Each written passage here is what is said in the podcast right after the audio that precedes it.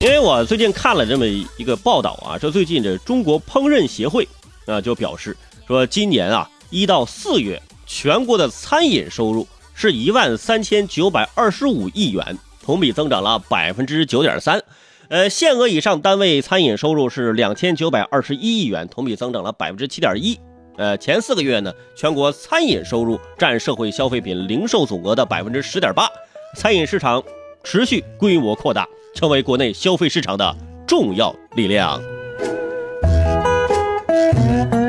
就是简单一句话，就是说现在吃的大家是越来越多，吃的是越来越贵，哎，这花的也不少啊。而且这一点我敢保证，啊，我以我的啤酒肚作为保证，在吃这方面，我绝对是没有拖国家经济的发展，而且在吃的方面，我还有很多的思考。嗯，我跟大家说一下，你觉得是不是有那么点道理？你比如说，关于吃的第一点思考就是，呃，长大是什么呢？长大的过程其实就是一个接受榴莲、香菜和脑花的过程。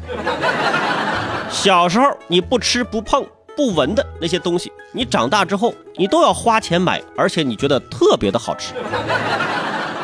而且在你发现它好吃的时候，感觉就发现了新大陆，你会持续开心好几天，在那几天当中你会持续的吃，是不是？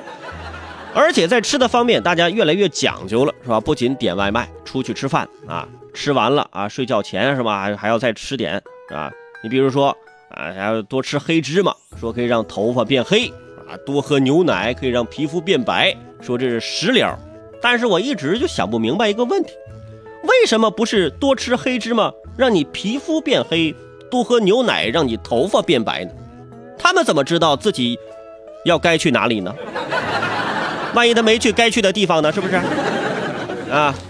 而且除了餐饮，我们吃的还有零食。最近这商务部发布了消费升级背景下零食行业发展报告，说这个零食行业发展步入了快车道，呈现了快、广、多、变的特点，呃，成为未来快速消费品市场中最具前景、最具活动的呃这个行业，最具活力的行业。啥活动呀？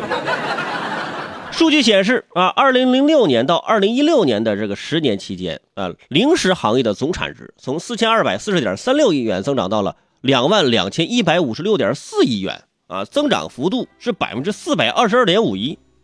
你看，你想想你身边那些朋友，是不是经常去一些什么零食店，什么零食很忙忙死了那些店，是不是去买啊？到了二零二零年，说这个零食行业的产业规模预计接近三万亿元。嗯。我觉得呀，现在零食之所以这么火，是因为它找到了自己的定位，啊，正餐是为了生存，零食才是生活嘛。所谓的是，哎，我吃不下了，我撑死了，只是对于正在吃的正餐而言，不包括之后的甜点、水果、酸奶和零食，是吧？毕竟定位是不一样的，你就感觉他们好像走的不是相同的消化体系一样，是吧？而且很奇怪，一个人吃饭你会觉得很孤单，但是如果一个人吃零食，好像就不会。更奇怪的是，说男人在吃零食这件事上真的是太不男人了。你问他吃不吃，永远回答不吃。但是你剥好了放在嘴边，他一定会吃。然后你再问你还吃不吃，答案仍然是不吃。然后放嘴边他还会吃。说你吃你能不能自己剥，是不是？这个话题呢，说来也挺罪恶啊，因为这段时间是吧？呃，我在健身啊。我之前就问过教练，我说教练，我说减肥的时候呢，可以吃什么零食？啊，教练说啊，还零食？你还想吃零食是吧？呃，有些零食呢，可能这个这个什么呃油分呢比较高，这糖分也比较高是吧？就尽量少吃啊。什么呃巧克力蛋糕啊什么的啊，这尽量少碰。但是呢，也教给大家一个方法，像像巧克力蛋糕、奶油蛋糕这个呢，什么奥利奥饼干啊，这个呢的确是热量很高。但是呢，我建议你们先放到冰箱里冰一会儿，啊，拿出来快速的吃掉，这个热量应该就还上不来，是吧？